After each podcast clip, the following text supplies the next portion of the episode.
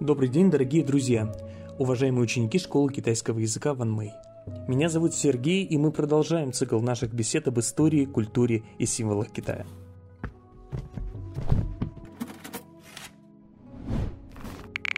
Сейчас за окном на все больших просторах северного полушария царит весна и по-настоящему теплая погода, которая во многих странах и в России, и в Китае предзнаменует собой начало экзаменов для школьников и студентов всех мастей.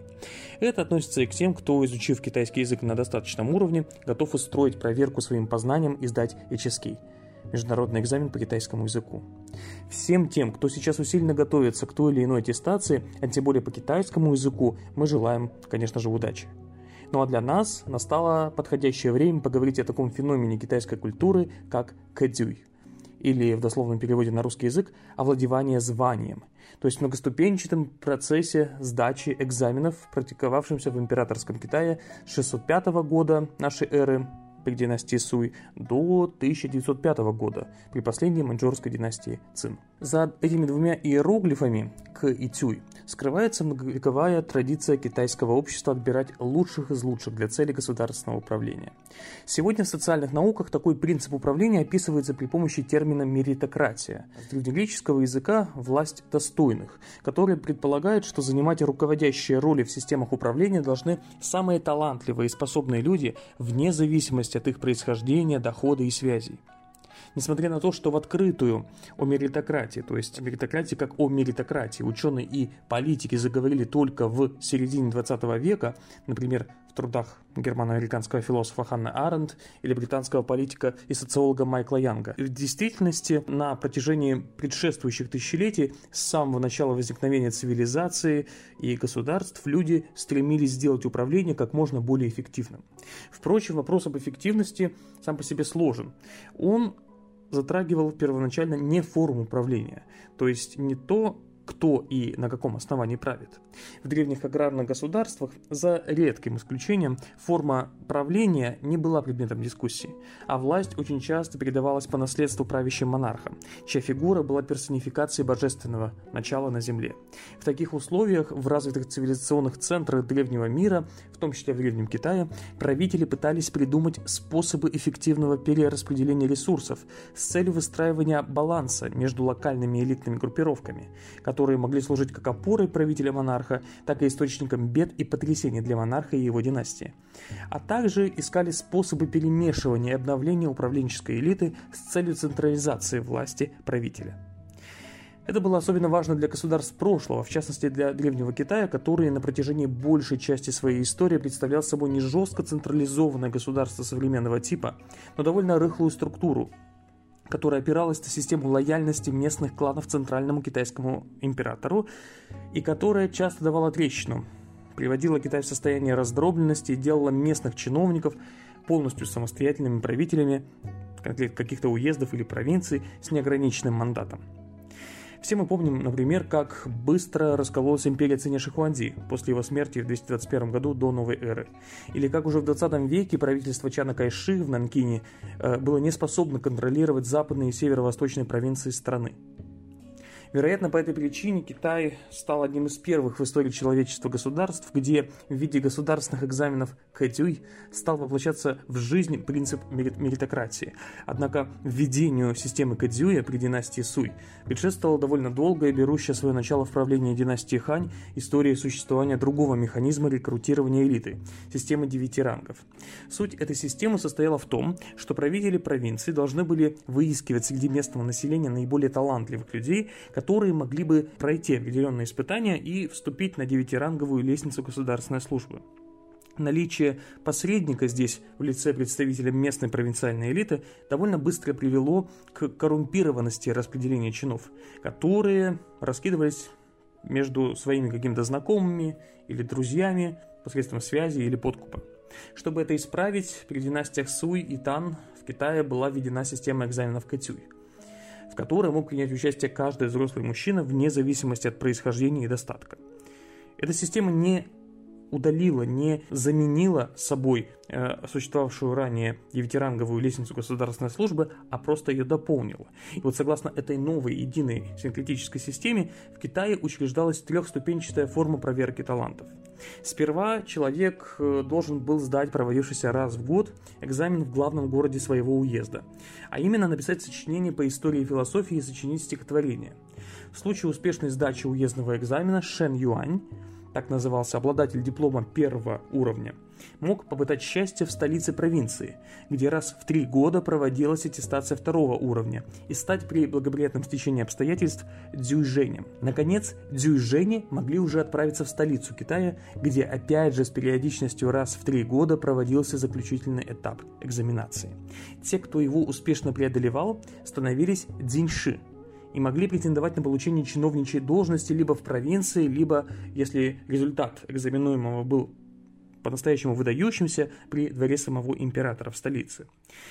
Те же, для кого участие в столичном этапе экзамена оканчивалось неудачей, впрочем, тоже не оставались забытыми и отвергнутыми и могли рассчитывать на должности в органах местного самоуправления, то есть на уездном уровне и в местных школах. Эти же люди часто оказывались, как бы мы сейчас сказали, репетиторами для будущих поколений участников Кадзюя, поскольку знали структуру и требования экзамена.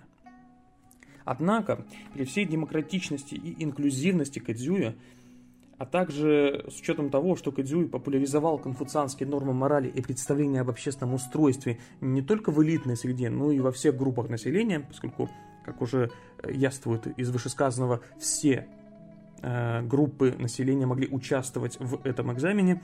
Тем не менее, постепенно и вот эта система проведения экзаменов стала давать сбои.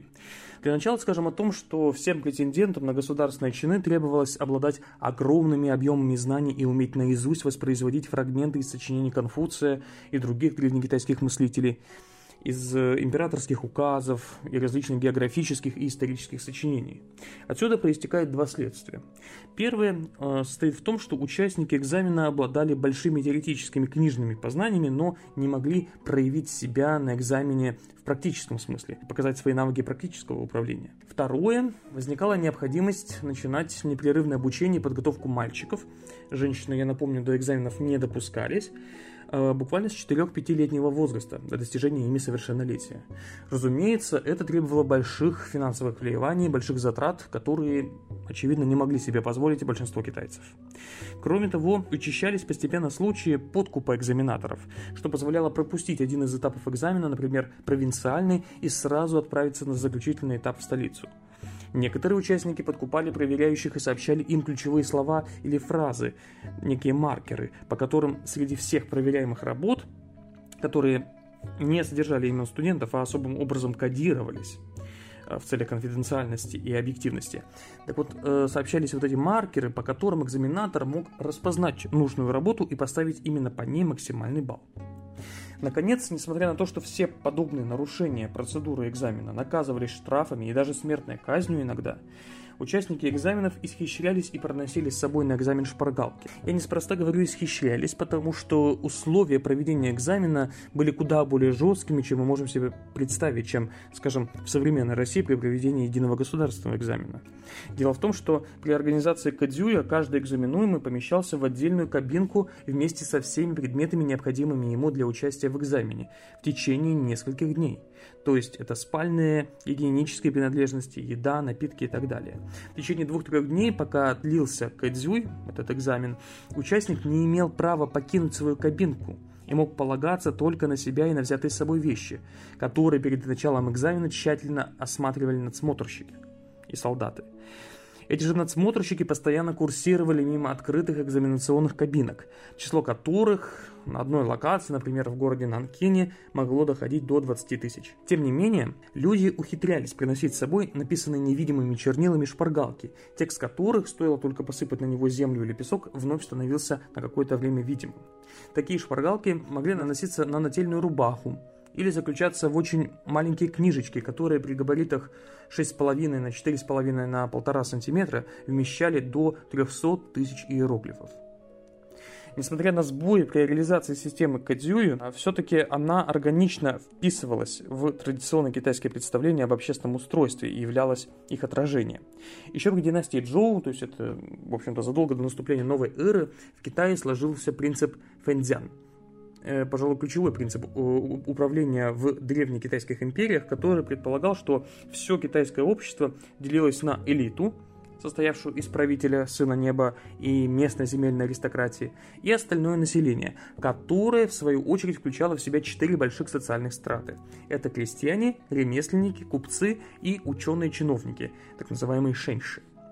А, в разные периоды истории значимость этих страт для всего общества и государства в Китае оценивалась по-разному. Но на вершине иерархии неизменно стояли вот эти шеньши, образованные в конфуцианском каноне чиновники, которые за время своей государственной службы могли получить земельный надел, такое поместье, и обеспечить себе и своим потомкам безбедное существование за счет арендных платежей от безземельных крестьян-батраков. Внедрение системы Кэдзюи э, в Китае не позволило этой социальной системе замкнуться в себе, закостенеть, а стратам, вот этим четырем стратам, превратиться в жестко очерченные сословия по типу индийских варм, принадлежность которым определялась фактом рождения человека от родителей того или иного сословия. Ну, очевидно, что у детей богатых э, ученых-чиновников Шеньши было по определению больше возможностей хорошо подготовиться к кадзюю или даже схитрить и проскочить ряд этапов аттестации посредством взятки. Ну и простолюдины, а иногда, например, как это было с одним арабом при династии Тан в IX веке, и иностранцы при определенном стечении обстоятельств также могли успешно преодолеть все три этапа экзамена и стать динши – тем не менее, иногда получалось и так, что динши, э, это, я напомню, люди, которые успешно сдали экзамен уже в столице, было так много, что кому-то из них не доставалось должностей на гражданской службе. В таком случае они либо были вынуждены ждать своего назначения, а это ожидание могло занимать довольно много месяцев и лет, либо идти на военную службу, которая, впрочем, в императорском Китае ценилась не очень высоко. Этот тезис может прозвучать удивительно и странно, ведь многие из нас наверняка наслышаны о великом древнекитайском мыслителе и стратеге Суньцзы его легендарном трактате «Искусство войны», о котором мы в дальнейшем обязательно сделаем отдельный подкаст и который по сей день изучается в военных академиях во всех странах мира.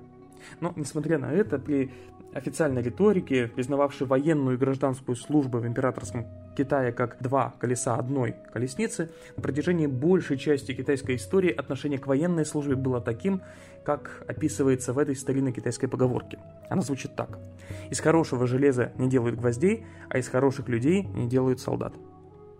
Отчасти такой критический взгляд был связан с полуневольным статусом солдат, вчерашних крестьян в армии, чей труд эксплуатировался как мы с вами обсуждали ранее, например, при сооружении фрагментов Великого канала или Великой Китайской стены.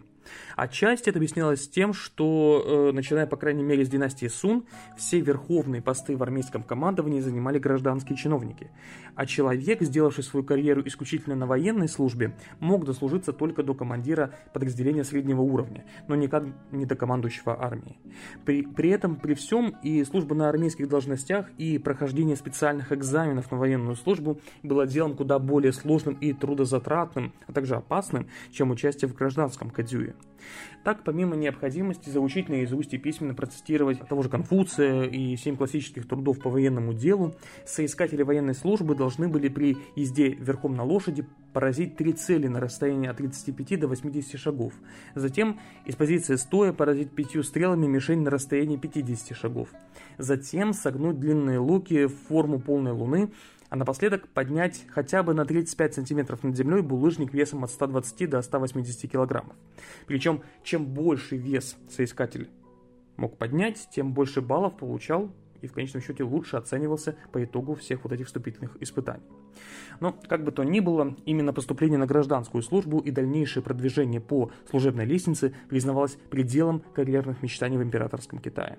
Работа чиновника э, пользовалась большим уважением – об этом мы можем судить хотя бы потому, что на китайских гравюрах и художественных изображениях чиновники часто показывается больше простых людей, что указывает на их больший социальный статус.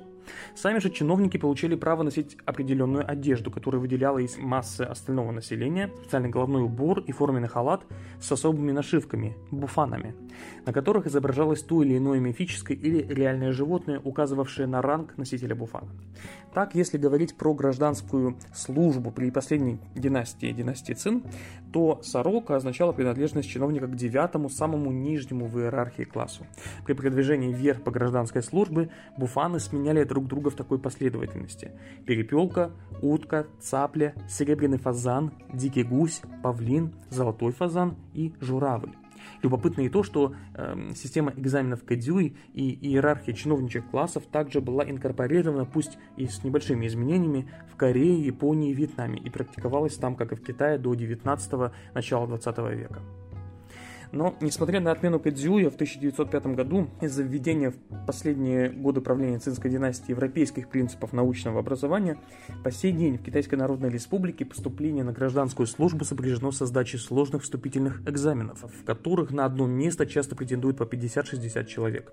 При этом в духе принципа меритократии учитывается не только результат вступительного испытания, но и многие другие характеристики кандидата. Например, уровень образования, членство в Коммунистической партии Китая и так далее.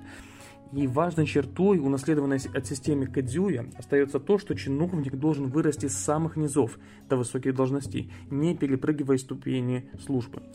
И вот в последние годы принцип меритократии начинает распространяться в Китае на все китайское общество, а не только на чиновников, при помощи системы социального рейтинга, которая к настоящему времени охватила более сотни китайских городов и территорий.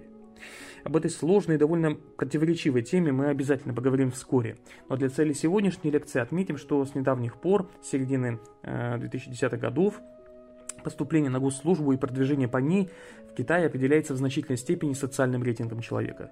И здесь проявляется свойственная конфуцианская философия особенность, согласно которой чиновники – это не просто управленцы, это такие люди, которые должны быть лучшими людьми, носителями этики и мудрости, способными к поддержанию общественной гармонии на веренных им местах. Поэтому, хотя Кадзю и был упразднен более века назад, мы можем смело констатировать, что принцип меритократии и продвижения по службе людей лучших с точки зрения потребностей текущей системы управления остается по-прежнему в силе в Китае. Ну а сегодняшняя наша лекция подходит к концу. Услышимся с вами в новых выпусках нашего подкаста. До скорых встреч!